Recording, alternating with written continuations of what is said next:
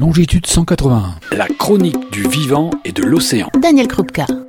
Bonjour, j'ai avec moi aujourd'hui euh, Sylvain Pioche qui est un spécialiste des récifs artificiels. Sylvain Pioche, euh, bonjour. Bonjour monsieur. Est-ce que vous pouvez nous en dire plus sur les récifs artificiels ainsi que sur euh, la différence avec les habitats artificiels? Alors les récifs en fait servent de support à la faune et à la flore. Et dès lors qu'on va essayer de déterminer plus précisément quel type d'espèce on veut développer, on va parler préférentiellement d'habitat.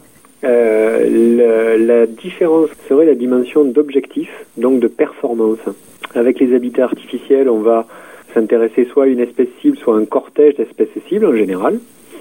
Et dans le cas des récifs, ben, on, euh, ne va pas fixer d'objectif d'espèce, on va simplement fixer euh, un objectif de non-pollution avec le milieu naturel. C'est ce qu'on voit avec l'immersion de rails, l'immersion de l'épave un petit peu partout dans le monde pour la plongée en bouteille. Qu'est-ce qu'on peut en faire de ces habitats artificiels?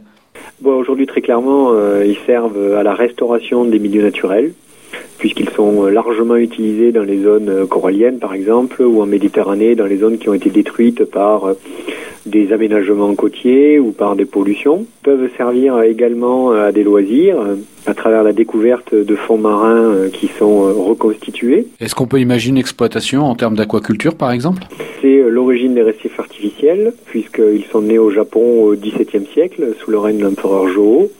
Leur objectif était très clairement de servir de zone d'aquaculture extensive dans des baies à proximité des villages de pêche où les fonds étaient aménagés pour que des poissons naturels viennent préférentiellement s'installer. Et puis en parallèle, plus proche des baies, euh, se développer une, une pêche beaucoup plus gérée puisqu'on a installé et équipé les fonds euh, de structures qui permettent l'accueil d'espèces et donc euh, d'éviter un écroulement des stocks par une surexploitation. On dit souvent d'ailleurs que les récifs sont le premier outil euh, de gestion des stocks de poissons car ils introduisent chez les pêcheurs une connaissance et les limites d'exploitation. Alors en France, on en est où aujourd'hui? Le premier projet a été émergé en 1968 au large de Palavas-les-Flots avec un aboutissement sur les récifs de Marseille, euh, dans la baie du Prado, qui sont le plus gros projet, euh, un des plus gros projets euh, français actuellement, et qui a amorcé le passage à des récifs de deuxième génération, qui s'attachent beaucoup plus